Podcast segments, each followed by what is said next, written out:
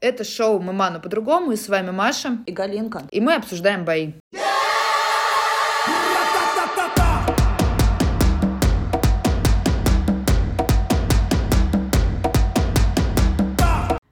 Всем привет! Доброго утречка! Закончился турнир, мы не спали, так что мы немножко не в себе, если что. Особенно я. Начнем с притчи, как всегда. Теперь это наша добрая традиция. Про неуязвимого мастера Цзыши. Да, которая вот очень хорошо характеризует сегодняшний турнир, как нам кажется. Начиная, Галя.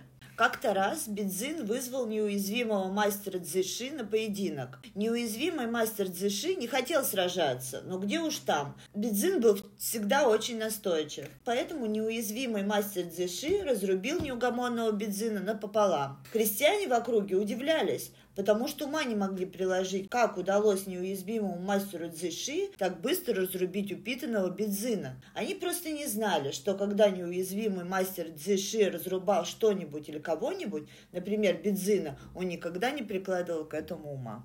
Такие дела.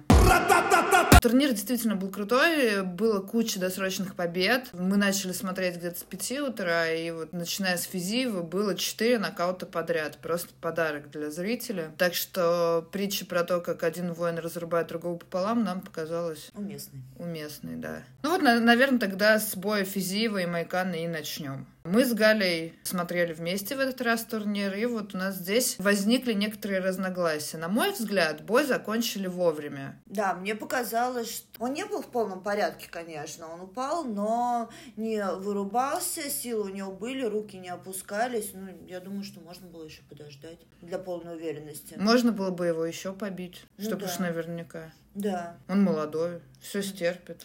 Но Майкана, надо сказать, может быть, как раз потому, что молодой, стерпел и не стал возмущаться. А может, просто действительно был в легком стоячем нокауте. Э, Как мне показалось, что, конечно, сознание он не потерял, но уже какая-то расфокусировка. Наверное, судья увидела, что если будет какая-то защита, то она уже будет какая-то пассивная. Но атака была со стороны Физива действительно мощная. Он получил 50 тысяч долларов за этот бой. Поздравляем. Сейчас он уже вызвал на бой Элла и Квинту. Сказал, что Петр Ян, мой братишка, дерется со Стерлингом, давай с ними в одном карте. Деремся, это будет э, В январе, да, он хочет опять выйти. да, это будет бой двух школ. Тайгер Муай Тай, где он с Петром Яном как раз Мгм. тренируется. Поэтому он, видимо, и сказал, что они братишки. Но я посмотрела, реально похоже даже немножко. И Стерлинг, э, судя по всему, с Эллом Яквинто тоже в одном зале тренируется, поэтому... Но не похоже. Э, Мне кажется, кстати, это не самый плохой вариант для Элла Яквинта, потому что рассчитывать, я думаю, сейчас на каких-то супер топов ему не придется. Поэтому Физиев, который сейчас наверняка войдет в рейтинг, Да, и уже имя его зазвучало, мне кажется, Зазвучало, да. дня, особенно после еще и после боя вечера. Да, неплохой вариант. Ну, им Физива уже давно всем известно по его ролику с «Матрицей». Мне нет. Вообще он прославился еще до того, как попал в UFC, тем, что он отклоняется в стиле нео от ударов, прогибаясь назад. Ну, в общем-то, это классическое для единоборств движение, но он как-то это делает так низко и так резко, что почему-то все кайфовали. И в свое время, по-моему, в соревнованиях по тайскому боксу или по кикбоксингу он в очередной раз такой вернулся, видео попало в сеть. Когда-то даже сам Дан Уайт перепостил это видео. Короче, Физиев не атаман, а Нео. Надо ему менять прозвище. Я не, не знаю, дадут ли Элу Яквинте, но мне было бы интересно посмотреть этот бой. Это было бы уже прям супер серьезное испытание для Физиева, потому что Эл Яквинта все-таки крепкий парень. Что касается Мойкано, конечно, блин, за него прямо душа болит, потому что парень-то был реально перспективный, но что-то у него неудача за неудачей. Не может он как-то восстановиться, не знаю, восстановить свои позиции, потому что из претендента на титул когда-то он превратился, в общем-то, в супер второстепенного бойца. Хотя имя, конечно, все равно на слуху. Да, у него там поражение, потом выигрыш, потом поражение, да, чередуется. Знаешь, все-таки при, все, при всем нашем уважении к Физиеву и любви к нему, и, естественно, болели мы за него, за Рафаэля, но это не то чтобы громкое имя, и проиграть в первом раунде такому бойцу, я думаю, что это сильный удар по карьере. Ну да. Перспективы у него, как ты думаешь, какие? Вот я даже не знаю. Я не исключаю того, что он начнет опять прыгать по весам. Потому что все-таки в полулегком весе были у него очень классные победы в свое время. Сказать, что ему полулегкий вес не подходит, ну тоже как бы не скажешь. Дальше у нас э, был бой ветерана UFC Свонсона. Несмотря на то, что топовый боец, шел он андердогом. Для нас это было удивлением, что как-то не верили люди в него, потому что и соперник его, Даниэль Пинеда, не то чтобы там умопомрачительное в последнее время в октагоне показывал. Ну да, ну там просто его одно время подкосило три поражения подряд. Ну от да, да. Артеги, того же Майкана и Эдгара. Да, серьезные а, бойцы. еще он Шейну Бургасу проигрывал. То есть четыре поражения подряд у него. Но сейчас он, он снова встал на ноги. Мгм. Второй раз уже победил. Да, и до этого у него, кстати, был серьезный сопе- соперник. Ну, не то чтобы там супер серьезный, но интересно, Крон Грейси, это Артем вот... Лобов. Нет, я имею в виду в предыдущем бою, он дрался с Кроном Грейси. Вот А. как раз давно клан Грейси не выдавал нам каких-то супер бойцов. А, Много было надежд связано с Кроном Грейси, но вот Свонсону он проиграл. Единогласным Нет, единогласным решением, да. Видимо, еще не родился в клане Грейси очередной чемпион.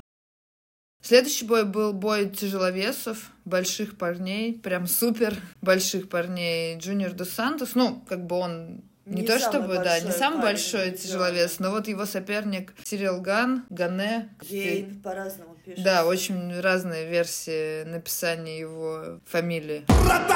С некоторых ракурсов а, он За- иногда полностью за- закрывал закрывал, да, да, своего да. соперника.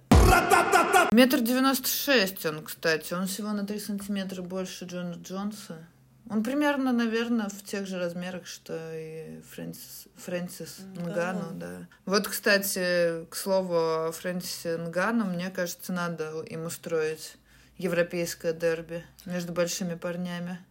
Да, Было бы интересно. по габаритам они соответствуют, но по мощи интересно было посмотреть, конечно. Насчет того, как прошел бой. Француз был очень крупным фаворитом, наверное, одним из самых крупных в этом карде. То есть там букмекеры и те, кто ставят, были убеждены, что железобетонно он выиграет. И он в итоге выиграл, но вот это решение отдать ему победу для меня гораздо более спорное, чем остановка, например, в бое Физиева с Майкана. То есть ты думаешь, что это запрещено? Да, я считаю, что это запрещенный удар, потому что, ну, есть четкое правило, нельзя бить в затылок. Есть исключение из правил. Можно бить в затылок, ну, точнее, удар засчитывается, если тот, кого ты бьешь, повернулся во время удара. И ты Двигается. просто, да, двигается во время удара. Но когда Дос Сантос стоит на месте спиной к э, Сирилу, а потом просто получает локоть себе в затылок, то да, в моей системе координат это запрещенный удар. Как, как обороняться от таких ударов, ну, для меня не очень понятно. Эти правила придуманы не просто так. Ну, нельзя просто подойти со спины к человеку и вырубить его вот таким четким ударом в голову. Надо сказать, что мы пересмотрели несколько раз. Со всех ракурсов, да-да-да. Да, этот момент. И э, действительно, для нас, вот для меня и Маши,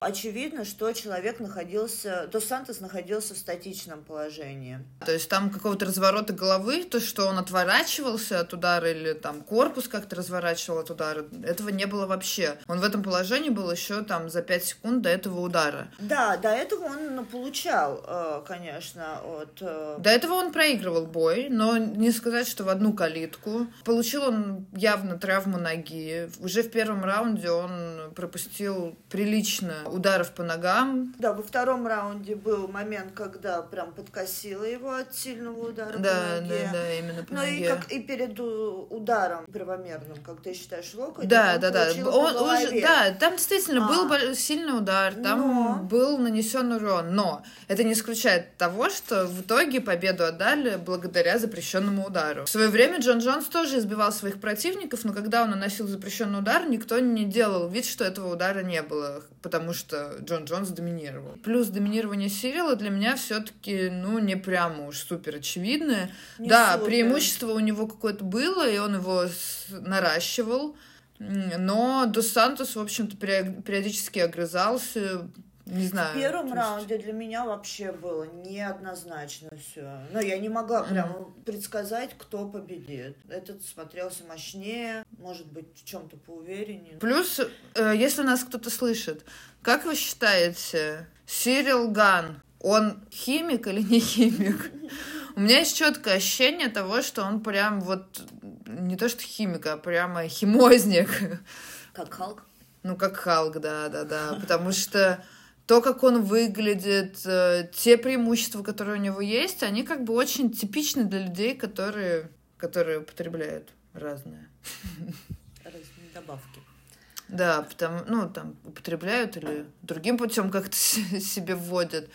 Потому что и этот объем мышечной массы при его выносливости, при его легкости и подвижности, ну, не знаю, ребят. Ну вот поди нарасти такую мышечную массу без там добавок на натуралке. Ну, конечно, есть там какие-то люди с какой-то невероятной генетикой, вот как раз Нгану мне... Хотя мне кажется, что даже у Нгану нет такой мышечной массы, которая есть у этого Сирила Гана. Вообще интересно было посмотреть на них на двоих в октагоне. Вообще рядом. Да, рядом. Хочу увидеть фотку Ганес с Нгану рядом. Вот, кстати, посмотрела я коэффициенты перед боем. Были 4.23, Дос Сантос 1.25 Сирил. Кстати, этот э, турнир, надо отметить, был турниром триумфа андердогов. Порядка пяти андердогов, точнее, четыре андердога. Выиграл и один закончил бой ничью. Переходим ко второму триумфатору этого вечера, который получил бонусы за выступление вечера. Кевин Холланд в бою против Жакаре Соуза. Жалко Соузу. Мы его любим, уважаем. Есть среди нас те, кто считает его даже красивым. Это не я. И не я. Это я! Не знаю, конечно, насколько он красив, но внешность типаж интересный. Ему надо быть фотомоделью теперь. Видимо, спортивная карьера у него подходит к концу. Ну, во всяком случае, в UFC, в смешанных единоборствах, потому что идет он на серии из поражений. Последняя победа у него была против Вайдмана. Ну, конечно, жаль, потому что когда только бой начался, в первую минуту, первую и единственную минуту боя, было ощущение, что что-то у него получается. То есть он смог и перевести. Конечно, сразу занять какую-то прям супер доминирующую, удачную позицию у него не получилось, но в то же время, когда ты видишь там десятикратного чемпиона по бразильскому джиу-джитсу, который совершил пер- перевод в партер, ты думаешь, что, ну, наверное, он преодолеет какие-то трудности и сможет победить сабмишином. Я думаю, что это был его единственный шанс в этом бою. Но, блин, Кевин Потом- Холланд, я не знаю, чем его понятно, кормят. что никаких шансов нет. Ну, когда его нокаутировали, да, было понятно, что все, нету шансов. Ну, чувак просто с такой позиции ударить и нокаутировать, Да, да, да. это поразительно. Это классно, потому что еще на весу какие-то ноги висят, за ногу держит Соуза, он в каком-то отклонении, на отмаш бьет, потом еще просто какое-то дикое добивание, но он просто животное. Ну, в хорошем смысле этого слова. Ну, теперь мне страшно. Страшно увидеть его в следующих боях. Но мне не страшно, но интересно.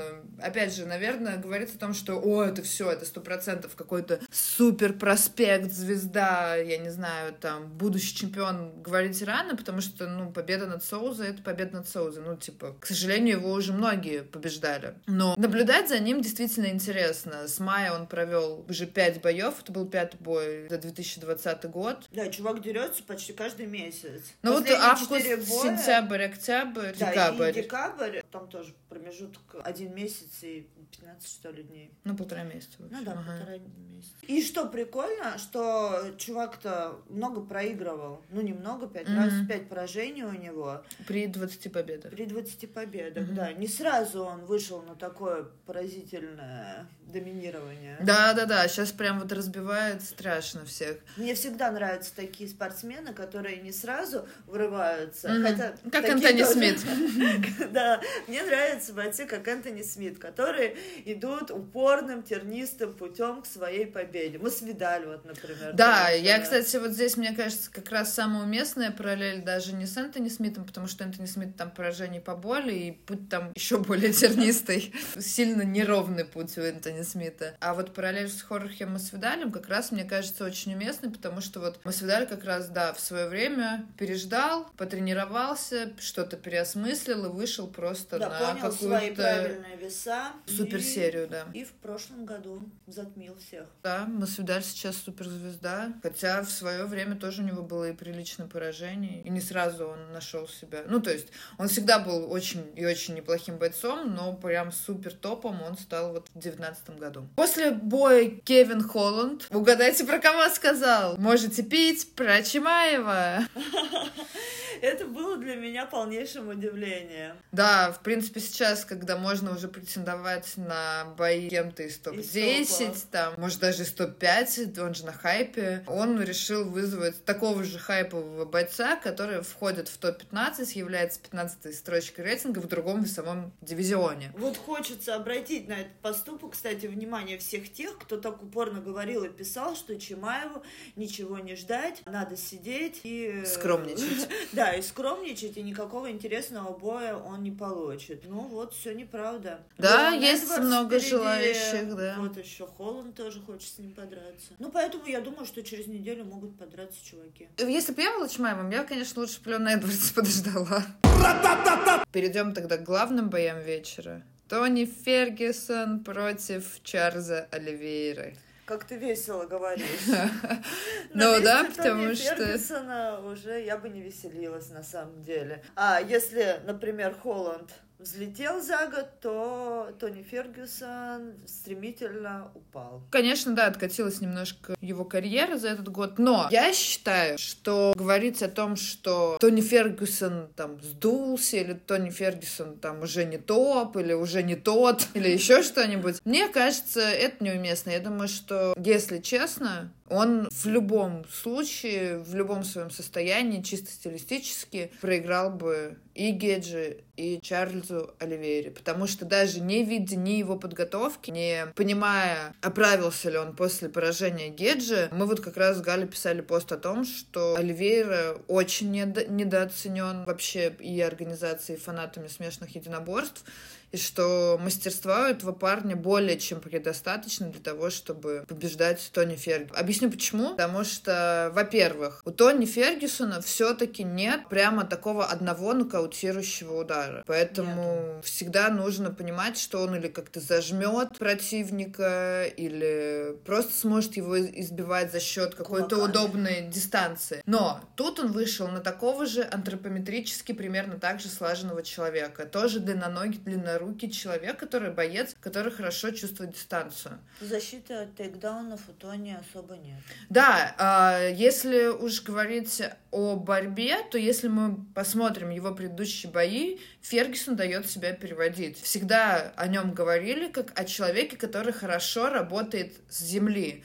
Работает с землей он замечательно именно по причине своих длинных острых конечностей. Он хорошо работает локтями, может накидывать треугольники за счет длинных ног, но нужно понимать, что Чарльз Оливейра абсолютно такой же тип бойца. Он понимает, как работать с, с собой. Ну, он, да. он знает, какие опасности поджидают его в работе с Фергюсоном. А Фергюсон еще и на земле все время дает себя бить.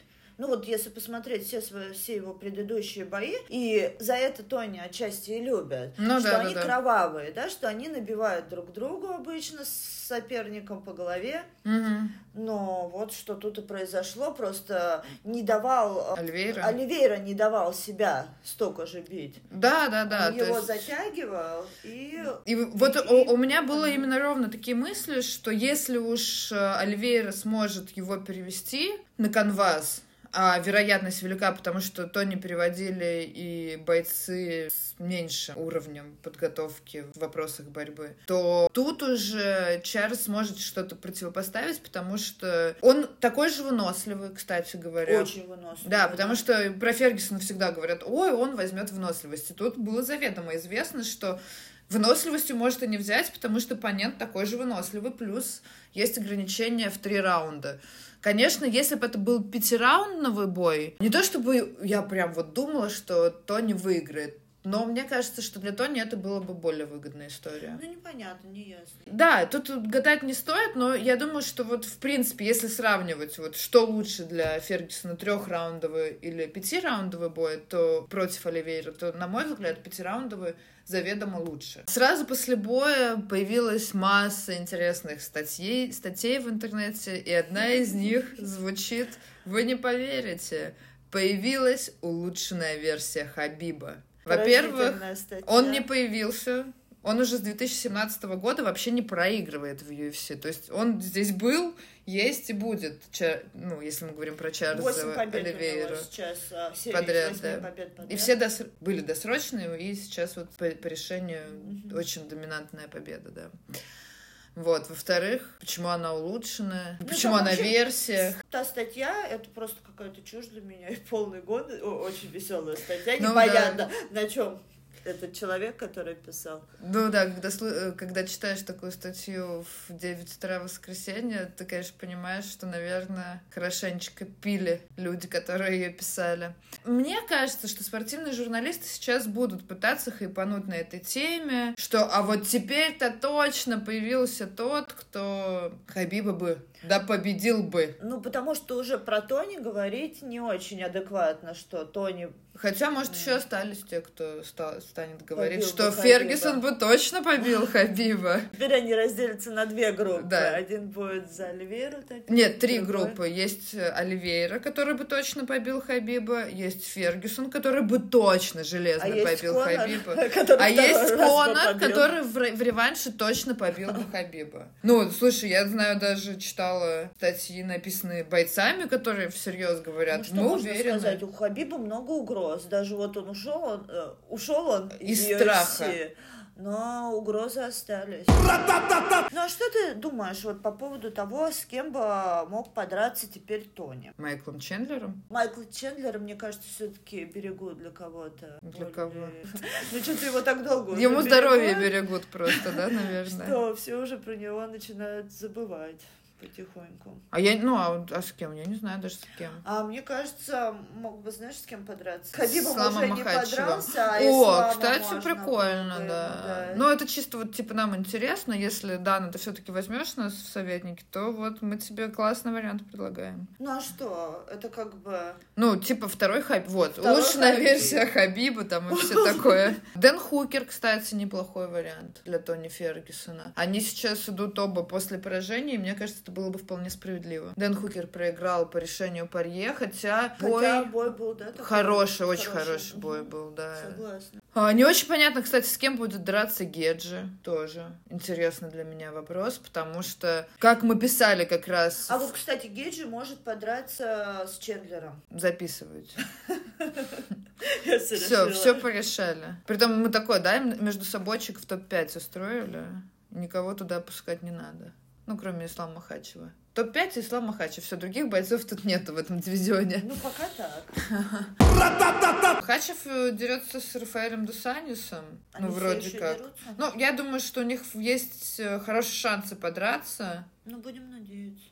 А Рафаэль Дусанис сейчас, кстати, шестой в а, легком ну весе. Вот. Как раз, если он выиграет. Супер, да, если он выигрывает, то вполне офигенно. себе на, на Фергюсона можно спокойно выходить, потому что Фергюсон сейчас третий. Я думаю, что после этого поражения он опустится на четвертое место, а Конора выведут на третье. Так было уже не раз. Да, Я помню, был момент, когда выводить. Фергюсон вообще никому не проигрывал, а Конор никого не выигрывал, и их поменяли местами. А тут он проиграл, так вообще можно Конору уже и пояс дать. Ну, у Конора с Лобовым, надо сказать, особо особое положение в UFC всегда было. Они могли не выступать или проигрывать. И, и подниматься вверх. Да, вот у Лобова, да, был в какой-то момент, что он проиграл и поднялся в рейтинге. Ну и переходим к главному бою вечера. Дэвисон Фигереда против Брэндона Морена. Неожиданно. Я просто в шоке. Я прям в интернете спорила с людьми, говорила, что до Фигереда стопудово там вообще раскатает Ну, я Морена. ожидала первый раунд, даже, может быть, не конец, а начало или середина. Но нет, Морена оказался Таким стойким. солдатиком. И очень стойким, и очень оловянным. Но много раз, конечно, ему попадал по голове Фигереда, но никак... И видно было даже со стороны, что удары были очень сильными. Там даже звук был. Но никак не реагировал на это Морено. Даже иногда не отклонял голову, Вообще не вот моргал. просто... Просто вот как будто... Типа, окей. Как будто мух убивали. Наверное, один да? из самых сильных нокаутеров сейчас э, чисто попал мне за ухо. Классно! Юху, ребят! Мне нравится такое. Но пропускал он и попадал тоже, надо сказать. Но попадал он тоже очень классно, но все-таки ничья у них получилась, если смотреть по судейским карточкам, Только из-за... вот благодаря этого снятому ба- баллу, да. И что нам с Марией показалось не особо правомерным. Потому А я что теперь сто раз- Мария? Что нам с Машей показалось весьма неправомерно. Да, потому что... Ну, сто раз был такой. Ну, не целился явно. В туда, пах, и при том это был удар коленом, попытка ударить коленом в голову, и там задел он И ступней. Морено в тот момент прямо Пах. уклонялся и двигался. Ну, и вот Да, это было получилось. движении, на мой взгляд, нечестно. Мы Странное сняли судейство. балл. И Ну, я первый раз, кстати, а вижу, что за это вообще снимают балл. ну, если раза три попасть, то, может, и снимали. Может быть, из-за того, что вначале был еще тычок глаза, из-за этого. Может быть, но я видела, мы я уверена, что все видели массу боев, когда был и тычок в глаз, и попадание, и попадание в пах, и все-таки за два нарушения за пять раундов балл не, не снимали. Тем более у чемпиона в титульном бою. Мне кажется, это как бы трешово немножко. Хотя, опять же, если говорить о том, как прошел бой, надо отдать должное Морено. Супер, молодец, классно. Но мы сейчас говорим именно о судейских записях. Не о том, как выглядел для нас бой, не о том, как выглядел для нас Морено. Именно о том, что написано в карточках. Да, и тем более мы все видели очень много боев титульных. Если соперник выглядит неубедительно, и его, может быть, даже сказать, победа неубедительна, Мгм. все равно при... Нечистое, да, да, Да, все равно присуждают победу а, чемпиону, существующему да. чемпиону. Ну и с последним вот Джон Джонс, Доминик Рейс, например. Да, согласна. Ну, а в этом бою все-таки, а, может быть, неубедительная была победа, но я думаю, что все согласятся, согласятся со мной, что Фигередо лидировал. Так что ждем реванша. Спасибо за внимание, друзья. Всего вам доброго. Пока.